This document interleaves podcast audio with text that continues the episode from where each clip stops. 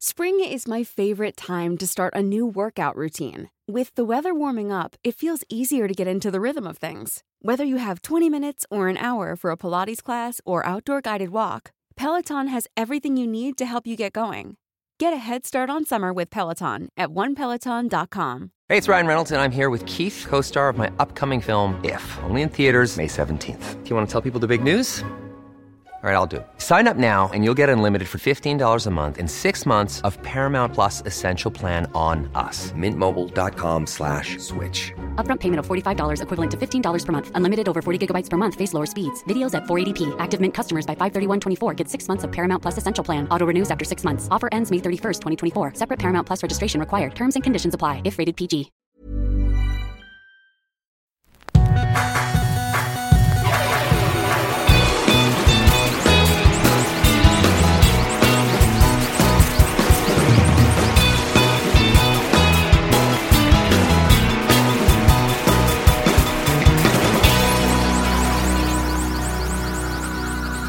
Bienvenidos a Dos Nombres Comunes, episodio 116.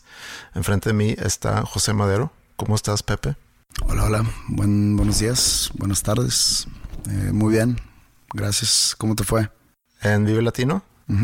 Muy bien. ¿Tocaste? No, no toqué yo. Llevé a los alumnos de la escuela a que, a que tocaran. Como hay muchos festivales que empieza a hacer esto, no sé si Lollapalooza fue de los primeros que hacen un, un área que es como Kidsapalooza se llama, donde ponen actividades para, para niños, para familias que van. Creo que lo empezaron el, año pasado o antepasado en, en- en un parque que tienen ahí, está pegado al escenario grande, o el, o el- ¿cómo se llama? ¿Es en sí el Foro Sol es donde están las gradas? ¿O todo ese espacio es el Foro Sol? No tengo idea. Es lo de menos, pero donde está... el- ¿Alguna vez, la primera vez que toqué ahí, ¿Mm? fue en el 2003, no nos tocó tocar en el escenario grande. Era como que en, en una pista de carros, como no sé si es el autódromo, que, que, que le da la vuelta al Foro Sol. Ok.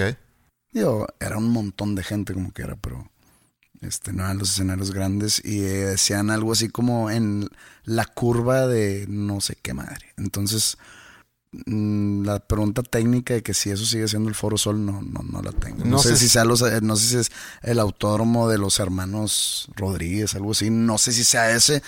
No, no, no, quiero Sí. pecar de. Foro Sol está ahí y el autódromo también está ahí, entonces no sé qué es qué, pero bueno, es a lo mejor lo de menos. Este parque está pegado al escenario grande, a un costado, a un lado de. Y ahí habían este año, creo que en años anteriores habían hecho algunas actividades y como que lo expandieron este año y pusieron eh, algunos talleres. Nosotros llevamos un taller de guitarra, eh, había de pintura y luego había un escenario con eh, competencia de air guitar y, y también donde tocamos nosotros. Competencia de air guitar. Nunca has visto eso. Hay campeonatos mundiales de air guitar. Y es depende de qué canciones cojas, porque pues tú no estás tocando nada. No, realmente el, el- en sí el, el performance de un air guitar es básicamente es bailar y pretender tocar guitarra. Una guitarra que no traes colgada. Ajá, exacto. Y, hay, y hay gente que le interesa ver eso. Eh, en esta ocasión no hubo tanta gente participando, ni tanta gente viendo, pero sé que a nivel mundial sí tiene su público. O sea, ir a ver a alguien parado en un escenario haciendo como que toca guitarra sin guitarra, porque por eso es air guitar o guitarra de aire. Mm, No, no, creo que no te creo. Ok, luego, luego te puedo enseñar videos de eso porque, porque sí hay. Eh, entonces tenían eso y luego ya tenían eh, las bandas tocando. Nos invitaron a nosotros como School of Rock. Hay varias escuelas, hay varias School of Rock aquí en México. ¿Te reconoció gente? Ah, un- un- había algunas personas, pocas, Pocas 10, pocas una. pocas cinco. Ok. Eh, No sé por qué tomo personal ese bajo número. o sea, debería haber más, dices tú. No, no, no, no es algo de deber ser, sino Tú lo tomas personal porque tú sientes que tu, tu aura de, de no, famosidad No tengo aura de famosidad. debería haber pegado más me debería haber no, pegado el- más. el aura que te puedo llegar a contagiar, si es que yo tuviese ese aura, hubiera esperado más de él, de ese aura. O sea, el aura contagiado hacia ti fue débil, Por eso nada más fueron cinco personas. muy débil. Mm. Y hay, bueno, hay varias escuelas en México, no todas están bajo nuestra administración. Entonces yo llevé aquí de, de Monterrey, de las dos escuelas. Tenemos otra escuela en la Ciudad de México que también compartió escenario con nosotros el sábado y luego el domingo fueron otras dos escuelas a, a tocar. Me mandaste un video donde, pues, digo, no te voy a decir que se veía un montón de gente, pero pues se veía una cantidad Sí, había más gente que, razonable de gente. sí, que yo esperaba. Pero me mandaste y, y tocó, estaba medio largo el video, en el cual de repente se sube al escenario como un, ¿cómo se llama? Un animador, como un maestro de ceremonias, Presentador, un animador. sí. presentador. Pero entonces la gente empieza a gritar culero y otros insultos con, con ese tonito que caracteriza a la gente de la capital. Sí. Y mi primer, mi, mi primera reacción fue, le están gritando a los niños. Mm, Le estaban gritando a los niños, sí. culeros.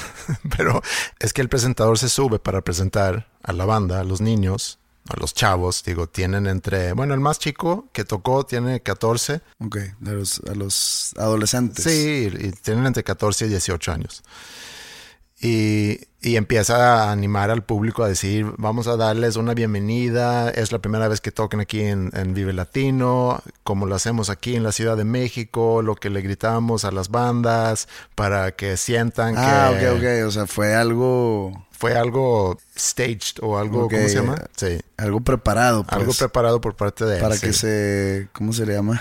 pusieran Para que se nerviosos. o- de cómo es en la vida real. Ujú, sí. Ah, no era algo real, pues. Pero había un grupo ahí que empezó a, a gritar. Y a- podemos meter aquí el audio para que la gente escuche.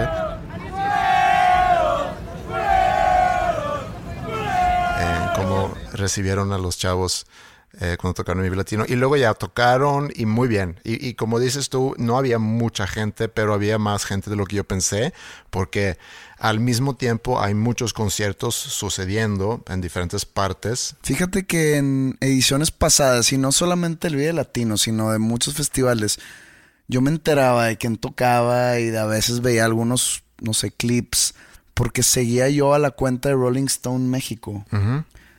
Pero la dejé de seguir hace un tiempo porque siento que están muy obsoletos en lo que en lo que recomiendan, o sea, tenían una cosa que era la canción del día y pues te imaginas que van, no sé, van van a sacar algún grupo desconocido, lo van a lo van a recomendar o o chequen el nuevo disco de este no, no, la canción del día y ponen Smells Like Teen Spirit de Nirvana o Come Together de The Beatles. Que neta, güey. O Wonderwall de Oasis. Buena recomendación. No, pues recomiéndame algo que, que probablemente no conozcan un billón de personas. Sí, sí. Entonces dije, ¿sabes qué? Eso es patético. Y lo dejé de seguir. Y ahí, pues hacían reseñas buenas de los festivales. Uno de ellos Vive Latino. Entonces, pues año tras año, por la cuenta de Instagram, me enteraba quién iba. Y algunas veces veía hasta clips de, la, de, las bandas que tocaban o los artistas que tocaban. Pero pues este año, pues como ya no sigo esa cuenta, entonces ya no supe quién tocó este año. Tocaron, no estoy muy seguro, porque no nos quedamos, el, el domingo no fuimos, el sábado nos regresamos más o menos temprano, pero alcanzamos a ver a Jumbo, sé que tocó Siddhartha, iba a tocar 1975, pero no sé si eso era el domingo o el sábado. Fobia tocó, Caifanes, Intocable, ellos dos tocaron el sábado, se me hace. Café Tacuba tocó el domingo. Y de bandas eh, anglosajonas, porque los últimos años creo que el Vive Latino dejó de ser meramente latino y ya eran puras bandas gigantes americanas o inglesas y si había espacio metían a las bandas latinas. Yo fui al Vive Latino la primera vez en el 2013 y es la única vez que he ido antes de, de esta edición. Acompañé a Flippy porque Flippy iba a tocar en, como solista, con su acto solista, iba a tocar en el 2013. Y otra razón por ir es porque era justo cuando yo quería empezar a hacer Habitat, el podcast. Entonces pensé, bueno, voy a México y aprovecho ahí para contactar a algunos músicos que quiero entrevistar. Había platicado con, me acuerdo, con Eli Guerra, con Saúl Hernández y también había platicado con Phil Vinal, el, productor. De, pues, ha trabajado mucho con Zoe, pero ha trabajado con muchas otras bandas mexicanas. Y, me quedé yo en, casa de Rafa, Rafa Sarmiento, que estuvo aquí con nosotros hace un par de episodios. El vato de los Óscares. El vato de los Óscares. Me quedé en su casa. Él tocaba en, esa, en ese show bajo con Flippy. Y llegué a México creo que un viernes y ese mismo viernes iba a ver a Eli Guerra para entrevistarla. Fui a su, no sé si era su casa o su, oficina, pero era como oficina casa. Es de las primeras entrevistas que hice para Habitat. Y en el festival me topo con Phil Vinal con la idea de a lo mejor entrevistarlo ahí, pero era imposible por, por el ruido, entonces quedamos en vernos el día siguiente. Y el día siguiente también iba a entrevistar a Saúl Hernández, nada más que ellos me iban a avisar el día siguiente a qué horas y dónde. Tocó Flippy, fuimos a ver otras bandas y ese, ese día vimos a Blur, por eso me acordé de eso. Y no sé si era de las primeras veces que trajeron a, bandas no latinas a tocar, pero sí, sí tocó Blur en esa, en esa edición. Y el día siguiente contacto a Phil Vinal y acordamos vernos en un Sanborns eh, allá en Polanco. Grandes enchiladas suizas ahí, ¿eh? ¿Qué más? ¿Qué más, qué, más está bueno ahí en Sanborns? En Sanborns, no sé, ahorita... Digo, Sanborns no nos patrocina. No. Estaría bien, pero... Hay otros lugares también. No, no, no, mejor vamos a enfocarnos en Sanborns para que les llegue y digan, oye, hablaron bien de nosotros. Sí. Vamos a... ¿Qué más? Creo que hay, un, hay una sopa buena. Y aparte, pues, hay buen baño en Sanborns. Hay muy buen baño. Que es un plus. Es un plus, gran plus. Es raro encontrar un buen baño. ¿Qué es un buen baño? Pues que si va así, los, que el excusado tiene como que puerta hasta el piso, eh, que está limpio, cómodo. Hay una sección de revistas arriba, te puedes dar una revistilla y para hacer un poco más placentera tu, tu visita, tu evacuación, etcétera, etcétera. Sí, tiene buena comida y un buen baño. Entonces, si Sanborns escucha esto, tomen en cuenta que estamos eh, muy dispuestos a hablar bien de ustedes en futuros episodios también. Digo, bajo una negociación previa. claro. Bueno, estuve yo con Phil Vinal y Phil Vinal eh, habló mucho, mucho tiempo. Muy interesante. Eh, yo muy agradecido por el tiempo. De repente me llaman y es alguien que trabaja con Saúl Hernández y me dicen, Saúl te puede recibir en media hora en el hotel tal, en el aeropuerto. Y yo, ok, o sea, si me voy ahorita, no llego en media hora al aeropuerto. Y aparte todavía falta terminar la entrevista con, con Phil Vinal. Entonces como que le empiezo a medio apurar y a, a cerrar esa entrevista y pues nomás no se cierra la entrevista y en algún momento le digo, ¿sabes qué? Tenemos que terminar porque tengo otra entrevista y tengo que ir al aeropuerto. De alguien más importante, se puede decir. De alguien más interesante. Digo, con todo respeto al señor Vinal, yo como un posible escucha de tu podcast, me interesaría más escuchar a Saúl Hernández. Estoy de acuerdo con eso. Y obviamente no lo dije así a, a, Mr. Vinal, pero logramos ya cerrar la entrevista. Digo, no es como que él me va a producir algún día un disco, entonces no pasa nada si digo que pues me interesaría más Saúl Hernández. Sí. Me lanzo al aeropuerto y llego, obviamente, no en esa media hora que me habían dado, sino a lo mejor una hora y feria después. Me recibe una persona que trabaja con Saúl y me dice, mira, aquí puedes esperarlo y luego ya tienes media hora para entrevistarlo y logré a lo mejor una entrevista de 45 minutos. Y ya estoy en el aeropuerto y ya se van ellos y les oye, ¿dónde van ustedes? No, pues vamos al Vive Latino. Ah, pues échame ride. Y me subo al, van ahí con el chofer y con Saúl Hernández. Vamos a, de regreso a, a Vive Latino. Y llego ahí y ya no, realmente yo no tenía nada que hacer ahí, pero nada más para tener como que una base y luego ya ver pues a dónde me muevo le llamé a Rafa y Rafa terminó recogiéndome ahí. Entonces Eso fue mi experiencia de la primera vez que fui a, a Vive Latino. Aproveché para hacer algunas entrevistas vía Blur. No, le, no es ponerle el cuerno a Oasis. ¿Ver a Blur? Ya se han hecho amigos. Noel Gallagher ha tocado con Damon Albarn en algunas presentaciones y yo creo que ya hicieron las paces. Y... ¿Pre-2013 o post-2013? No, yo creo que pre-2013. ¿Estás seguro? Sí, casi seguro. Se me hace que le pusiste el cuerno a Oasis, güey. Digo, porque yo sé que hay una, o había una rivalidad muy fuerte en los noventas. Sí, también creado entre mucho Oasis y Blur. Sí, pero creado también por, por medios y por disqueras. Yo vi el, el, el documental de Oasis y veo cómo eh, Noel Gallagher habla mierda de Blur en ese entonces. O sea, es, un, es cortes o cosas filmadas en los noventas. Sí, pero... No era por medios y disqueras, era por él mismo. Bueno, era para el lanzamiento de What's the Story Morning Glory y el disco The Great Escape. Y no sé si salieron en el 95, 96. Y Oasis tenía una fecha de lanzamiento de su, creo que primer sencillo o del disco, que no me acuerdo. Y la disquera de Blur decide eh, adelantar el lanzamiento de su primer sencillo para que fuera el mismo día. Y ya había ese antecedente de, de, medio pique entre ellos. Pero cuando la disquera de Blur decide sacar ese disco o sencillo el mismo día que el lanzamiento de Oasis, se hace aún más grande y ya los medios lo agarran y ya se crea toda una rivalidad entre las dos bandas. Mm, no te quieras zafar tan fácilmente esta. bueno, realmente no me importa. Son dos bandas eh, muy buenas las dos. Como yo no soy fan de ninguna de las dos, yo siento que puedo escuchar las dos sin remordimiento mm. alguno. Pero tú siendo fan de Oasis, tú no deberías de escuchar Blur. Ok, bueno, entonces peco de eso. Uh -huh.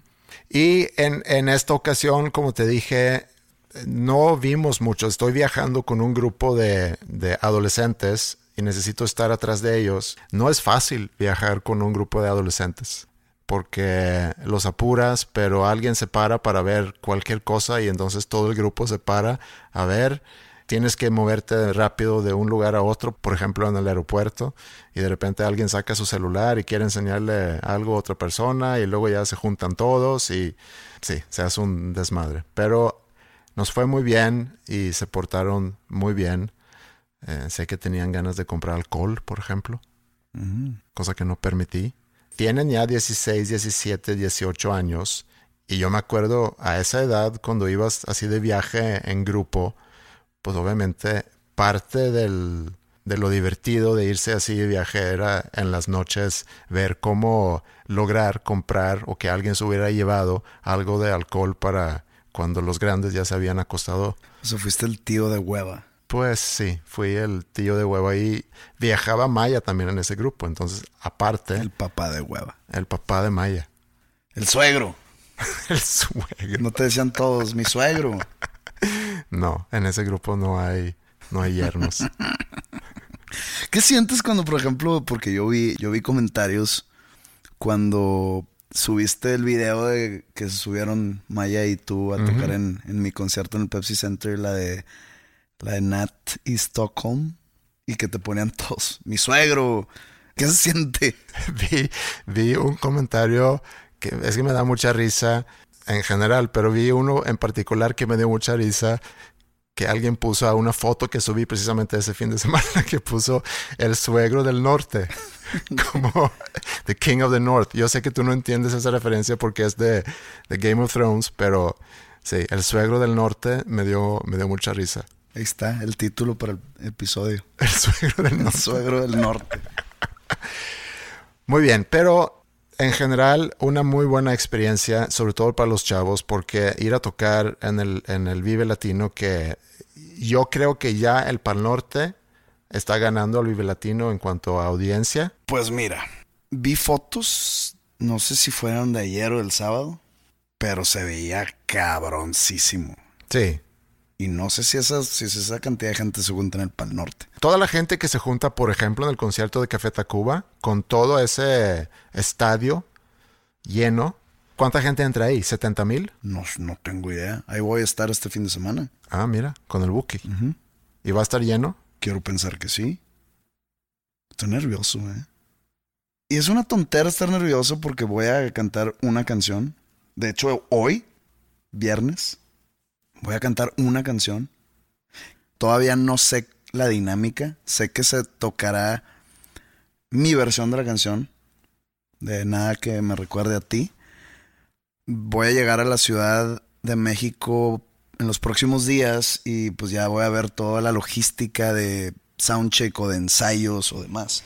Hasta ahí me voy a enterar qué es lo que va a pasar. Lo único que sé es que va a ser mi versión. Pero sí estoy un poco nervioso porque uno no es mi público.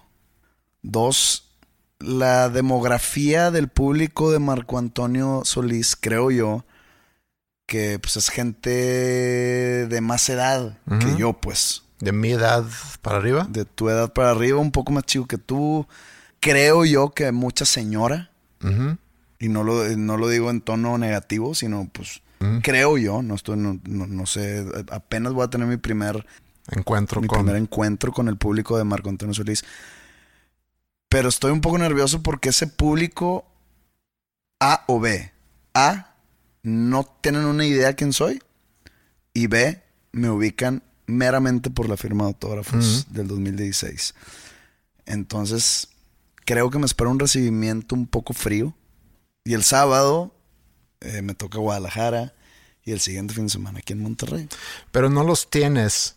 O sea, no, no tienes ese público en tu bolsa y lo peor que puede pasar es que después del show tampoco estén en tu bolsa. Sé que ver gente mía, público mío, a, verme y la verdad me, como que cada vez que leo que yo ya compré boletos y me enseñan y me mandan mensajes como que siento caricias en el corazón porque ellos saben que, que es una canción. No sé cuánto eh, les haya costado el boleto. No sé si sean fans de, Marco Antonio Solís, pero pues irían a verme por una canción, que es la primera vez que lo voy a cantar en vivo. Entonces me, me da mucho gusto ver eso y estoy muy agradecido por brindarme ese apoyo en persona. Pero pues sí ando un poco nerviosón la verdad. O sea, siendo así bien sincero. Pero y regresando al tema de Vive Latino contra el Pal Norte, no sé si todavía el Pal Norte está al nivel de, de poder de convocatoria, pero sí veo que el, el Pal Norte ya es gigantesco. Sí, es muy, muy grande. Y Vive Latino, pues es Vive Latino. Eh, no sé cómo se compara con otros festivales en el continente, pero... Creo que es de los más importantes del continente. Bueno, hablando de Latinoamérica, ¿no? Y la verdad estoy muy, muy orgulloso de haber formado parte en tres de las 20 ediciones.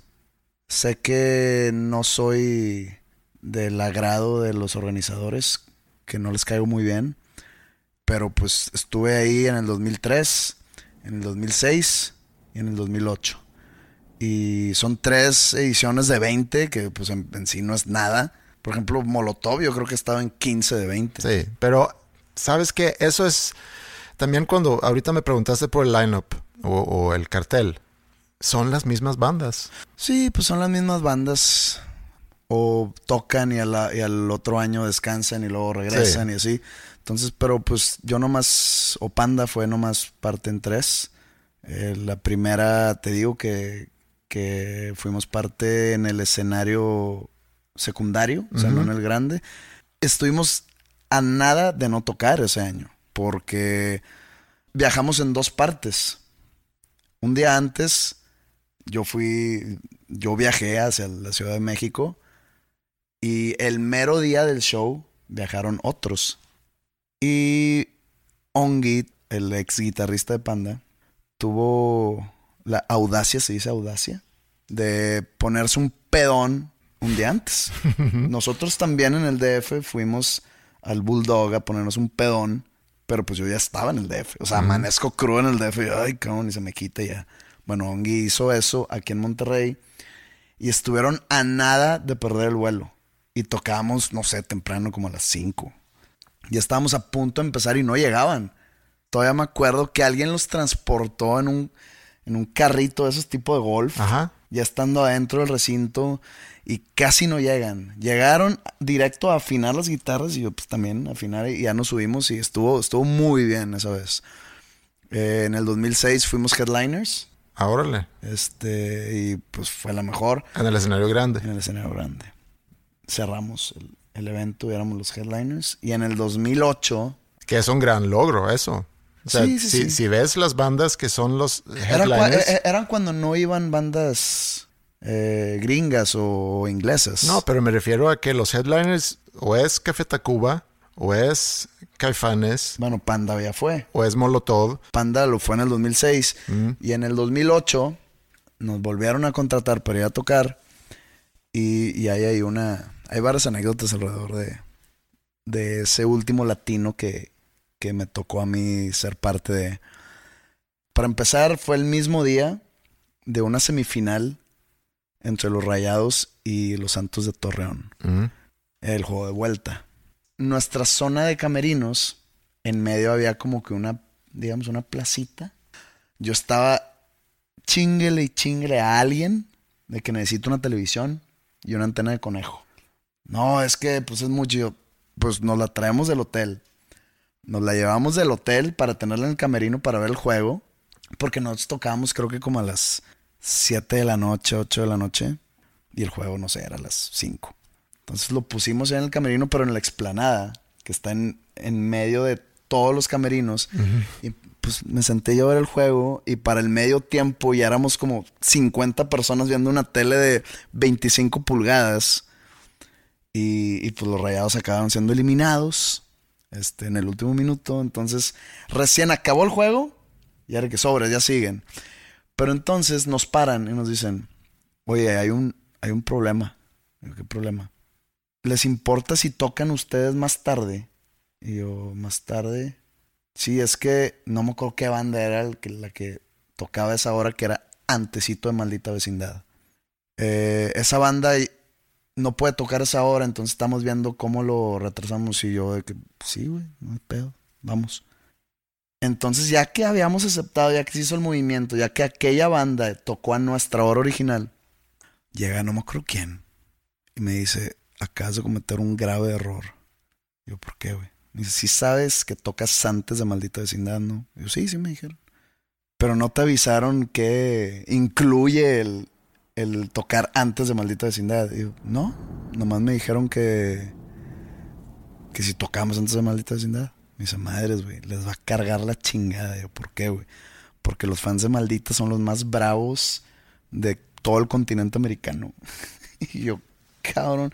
Total, una banda decidió no tocar por miedo y empezó a buscar alguna otra banda que ¿A quién chamaquear? a quien chamaquear. Entonces nos chamaquearon. y dicho y hecho, güey. Su madre. Están cabrones los fans de la maldita vecindad. Entonces, y eso era la banda que cerró ese día. Maldita vecindad cerrada Ok, ese día. Había, estaba lleno el Estaba lugar. atascadísimo. Y los fans no quieren ver a nadie antes. Quieren, ya maldita, bajen a quien sea que esté en el otro escenario. Sí. Entonces sí estuvo un poco rudo, pero salió todo, todo bien. Y eso fue la última vez que estuve presente en un video latino. Sí, la última vez con Panda, pero a lo mejor el próximo año estarás como José Madero. Pues no sé, la verdad, porque pues te digo que no, no estoy en el lado amable de, de los organizadores. Pero pues aquí estoy por si se les ofrece. Yo no tengo ningún problema con, con nadie.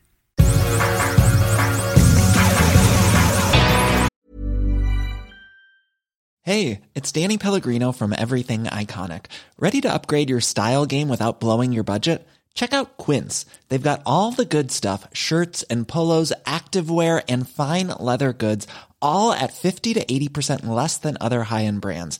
And the best part? They're all about safe, ethical, and responsible manufacturing.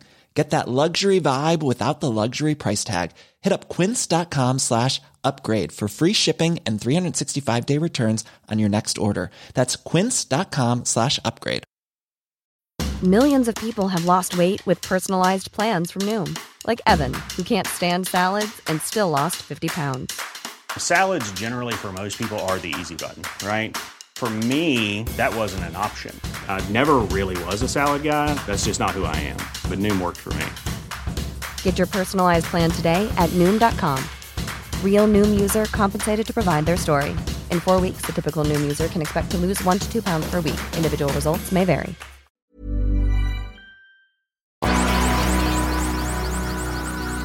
Fíjate que el otro día estaba leyendo el periódico y normalmente leo la sección de deportes o la, o la primera plana, algunas veces la parte editorial mm -hmm. dentro de la primera sección o la sección principal. Raramente leo la sección de espectáculos porque como te dije aquí en un episodio anterior, te topas con noticias tipo, nos topamos a Cristian Castro con su nueva novia, cosas que pues que, que no son noticias de mi interés y que dudo que sean noticias para alguien que tenga, no sé, una propia vida. Pero pues volví a abrir esa sección y me topé con algo que me llamó mucho la atención. Es una mini nota de Justin Bieber que dice, pide a fans rezar por él. Sale una foto que sale él con una camisa de, de Tupac Shakur. A lo mejor vale la pena aclarar quién es o Justin- quién era. Tu- no, Justin Bieber creo que la gente sepa quién es, pero no sé si, si la gente sepa quién es Tupac Shakur. Tupac Shakur era un rapero eh, americano que fue asesinado en los noventas. 96 creo que fue. Eh, muy, muy, muy famoso. Sí. Hay una serie que está en Netflix que se me escapa el nombre ahorita, pero es sobre la investigación que se hizo del, de, de Tupac Shakur y de Biggie Smalls. Sí, sí, sí, lo vi. Eh, se llama. Se llama Unsolved. Sí, Unsolved se llama. Este, bueno, no es importante Tupac Shakur aquí, nomás sale la foto y luego, pues dice ahí que, que es una foto de Instagram. Yo creo que la subió el mismo Justin Bieber. Mm. Pero el, el subtítulo a la nota dice: El cantante Justin Bieber solicitó a sus admiradoras, al parecer a nada más a las mujeres, según este, Discriminatorio. este, este escrito. Mm. Solicitó a sus admiradoras que recen por él, pues sigue batallando con la depresión que se ha tratado desde febrero. Entonces me quedé pensando y dije, a ver, esta no es la primera vez Primera vez que qué. En que veo que algún ser o algún ente famoso Mm. presume, entre comillas, sufrir de una depresión. Sé que gente que sufre de depresión o que ya superó una depresión, Mm. le entran ganas como que de, digamos, compartir su experiencia para ayudar gente. Pero si analizamos bien, que pues digo, yo no sé nada de este tema, nada más te estoy diciendo por qué me llamó la atención. Creo que si alguien está deprimido no lo presume.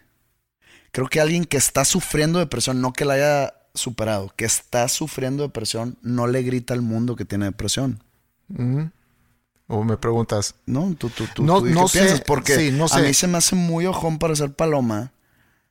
No sé si, si, si es una manera de llamar la atención o de hacer un tipo de nota, así como que, pues, ¿qué está pasando ahorita con mi carrera? Ahorita. sí. Pues digo, pues Justin Bieber no sé si está dando conciertos, pero sé que no tiene un disco que esté promocionando ahorita. Entonces, no sé si sea como deja dar una nota para estar vigente, pero para mí se me hace muy ojón porque una persona con depresión, Pero puede ser que, eh, que estás en gira y abandonas esa gira por, por, por caer en depresión.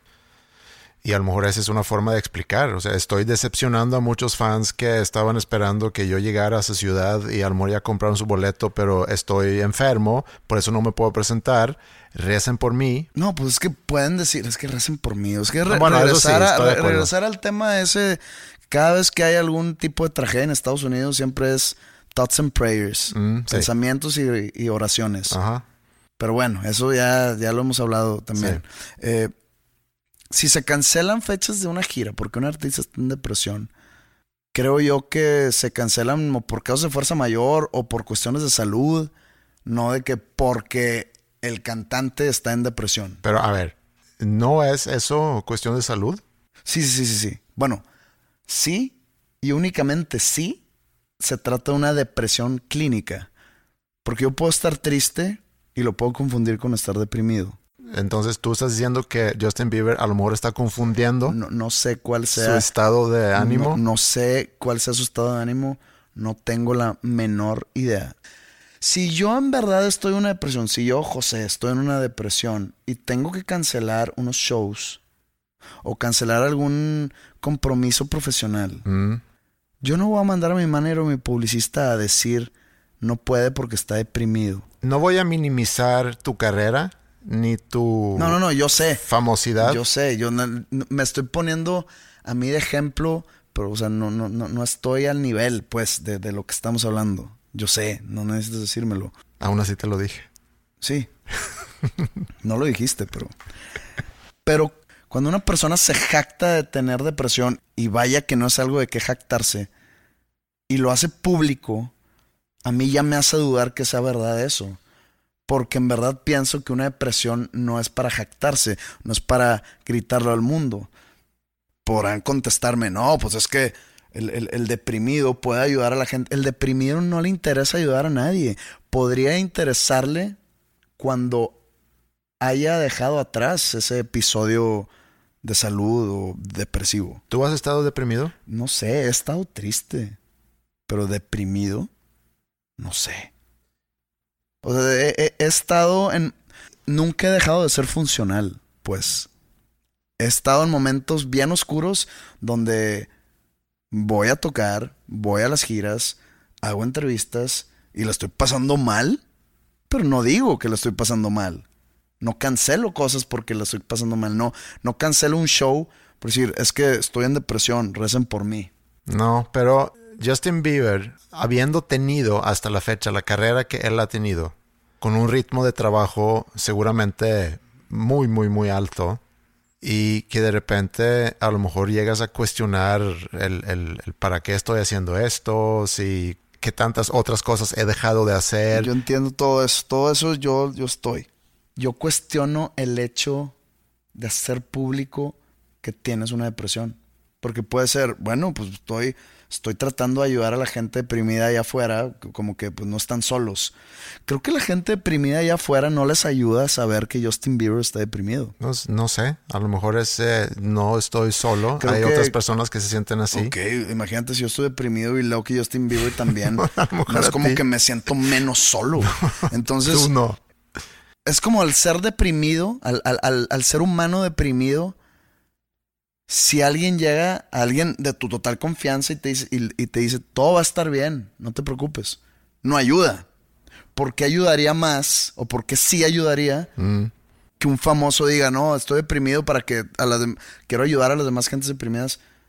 No ayuda. Pero no crees que sea tan simple nada más que eh, su management le dice, a ver, Justin, estás cancelando muchos shows, la gente necesita saber de ti y qué está pasando. Estoy enfermo. Estoy enfermo de depresión, No, estoy enfermo. me duele la garganta. Sí. Es lo que yo haría. Otra vez, no estoy a ese nivel, ni cerquita. Nada más, creo que la depresión es algo muy, muy íntimo. Pero sabes, cuando tú dices es muy íntimo eh, ese estado de salud, la depresión, creo que es algo que se ha creado también porque el sufrir de depresiones, de ansiedad, es algo que por mucho tiempo ha sido mal visto.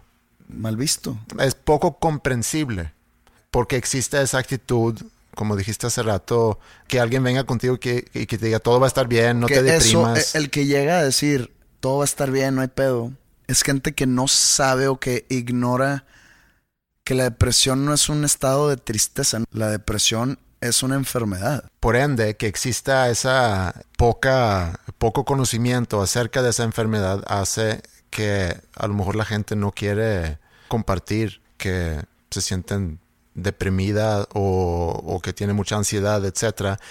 Y hoy en día, y eso es para mí algo alarmante, si, si eso llega a ser cierto, que hay más gente joven sufriendo de depresiones, hay más gente joven con ansiedad, y, y eso es muy preocupante. Entonces, que él ponga cara de, de ser alguien que también sufre de esas cosas, a eso es lo que voy. Que, que eso a lo mejor puede ayudar a que aceptemos que sí existe ese tipo de enfermedad y hay gente que, que lo sufre y esa gente necesita atención y necesita ayuda. Sí, pero es diferente el, el ver de que, ah, mira, los famosos también van al súper. Ah, mira, los famosos también se visten mal cuando van a pasear a su perro.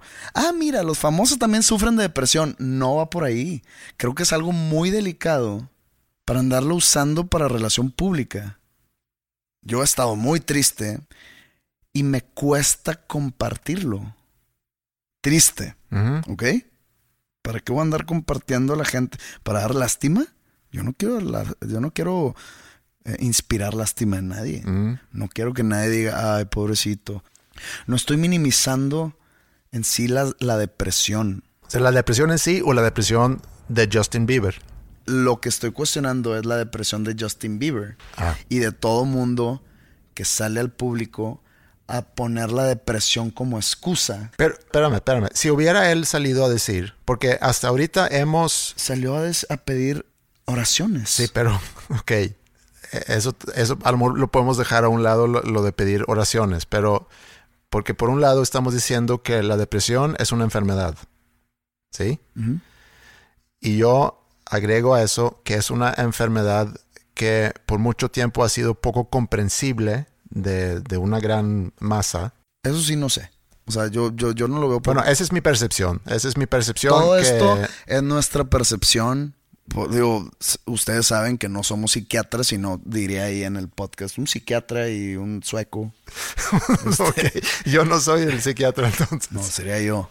Pero déjame terminar lo que, lo que iba a decir. O sea, ya, po- ya podemos concluir que sí es una enfermedad y agregado a eso, es una enfermedad poco eh, comprendido y por ende hay mucha gente que a lo mejor sufre de, de depresiones de ansiedad y que no quieren platicarlo porque nadie lo- los va a comprender. Y luego dices que si hubiera tenido gripa o si hubiera tenido, no sé, eh, una úlcera o si hubiera tenido otra enfermedad, entonces sí está bien compartirlo. Ahí es donde me pierdo un poco porque No es que esté bien compartirlo. No es como que, oye, debes de compartir tu gripa para pre- prevención. No.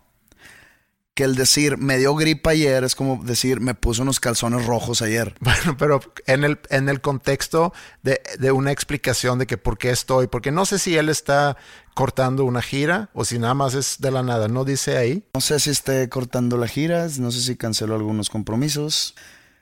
Si batallas con la depresión, pues yo creo que lo más recomendable es buscar ayuda profesional. Mm, Sin duda.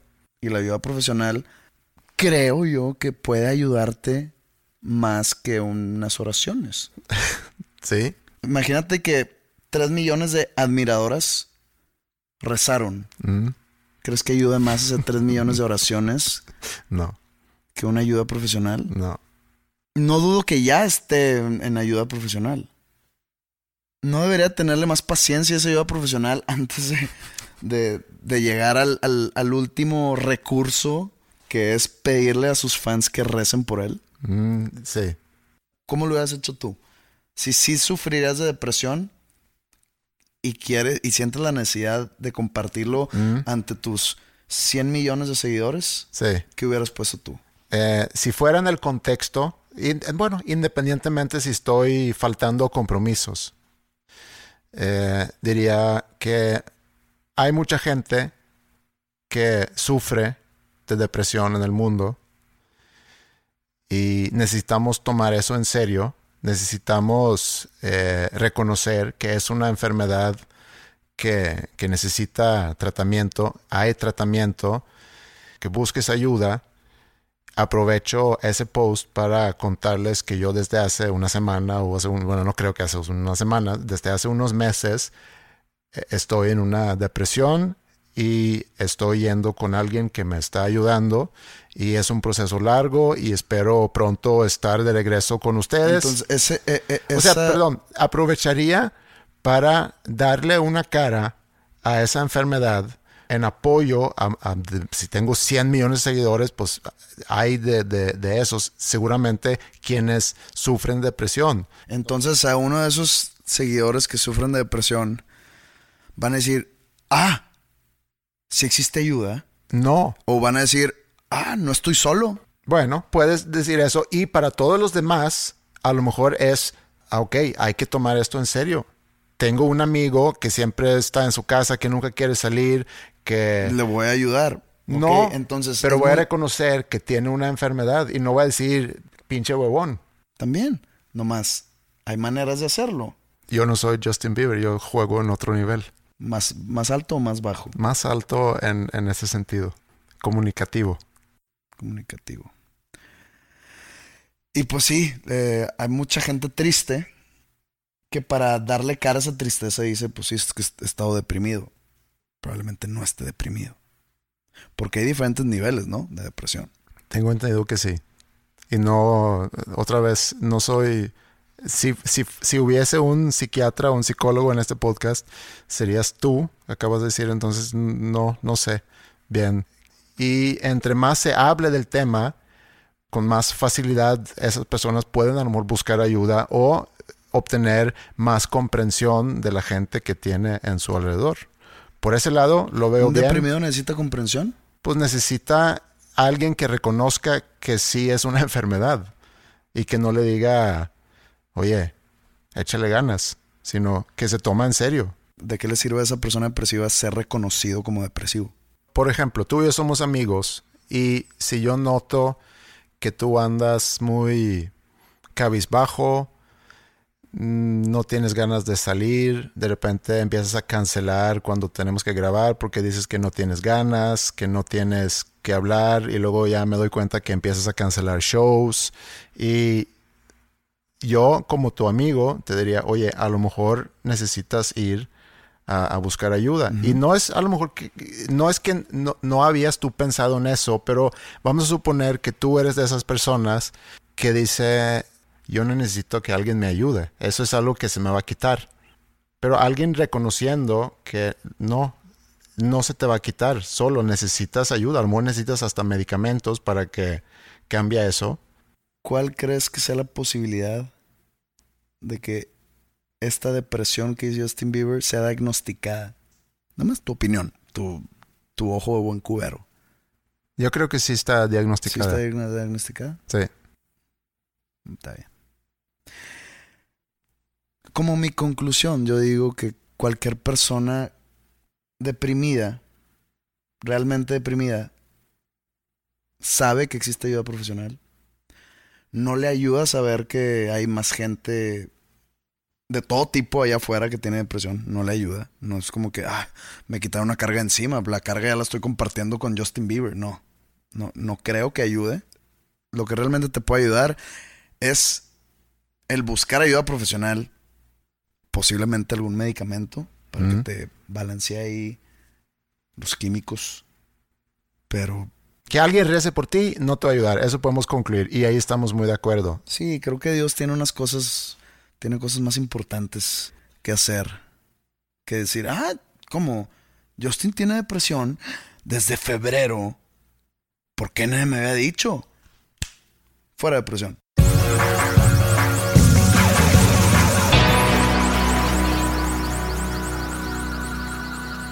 Bueno, hablando de festivales, y ya hablamos mucho de, Vive Latino, este fin de semana es el Pal Norte. Tú vas a, a México, como dijiste, con el Buki.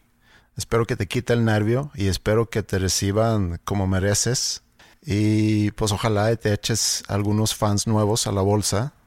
Aquí en Monterrey tenemos el Pal Norte. Y yo voy a ir eh, el, sobre todo el sábado. Bueno, voy a ir a ver a Arctic Monkeys. Sé que tú y yo no compartimos el gusto por Arctic Monkeys, que para mí es una banda ¿Es Arctic o Arctic? Arctic. ¿Qué dije? Art, Arctic. ¿Pero qué es Arctic? de Arctic, de... ¿Del Ártico? Ajá. Según yo, eh, el- hablando del Ártico es sin esa C. Hablando de nombres, pero ahora de nombres de bandas, porque Arctic Monkeys. Porque en español no podría ser changos Arctic, del Ártico porque tiene esa C. Según yo en inglés es Arctic también sin esa C. Entonces... ¿Puedes buscarlo? Sí, vamos a buscarlo entonces. ¿De dónde viene el nombre? ¿Eso es lo que No, vamos no, a buscar? que cómo se dice Ártico en inglés. Ah, Arctic. Aquí hay una película, por ejemplo, que se llama Arctic del 2018 con Mads Mikkelsen, buen actor danés. Aquí se llama Polar. Así, bueno, se llama en inglés Arctic, Ah, ya lo vi, Arctic. Aquí está. Ujú. Sí, sí es Ártico, entonces estaba mal. pero no pasa Una nada. disculpa. Bueno, quiero ver a esa banda el viernes y el sábado eh, va a tocar Maya con Luisa, toca Serbia, toca Siddhartha, que tengo muchas ganas de ver a Siddhartha, y toca The Hives, una banda sueca que también tengo muchas ganas de ver y con suerte inclusive conocer. y a lo mejor puedo enseñarles la gran ciudad de Monterrey. Va. Tú subes foto con The Hives y yo subo foto con, con el Buki. Ándale. A ver quién gana en likes. Muy bien. Pues me dio mucho gusto sentarme nuevamente contigo para, para platicar y también me da mucho gusto saber que hay mucha gente que nos está escuchando. Muchas gracias por eso.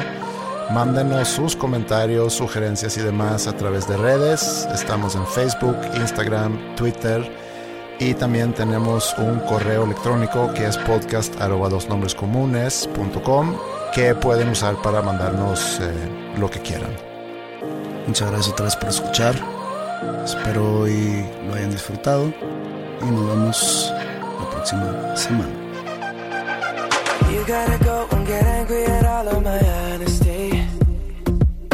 Know I try, but I don't do too well with apologies. I hope I don't run out of time, cause someone call a referee. Cause I just need one more shot, have forgiveness.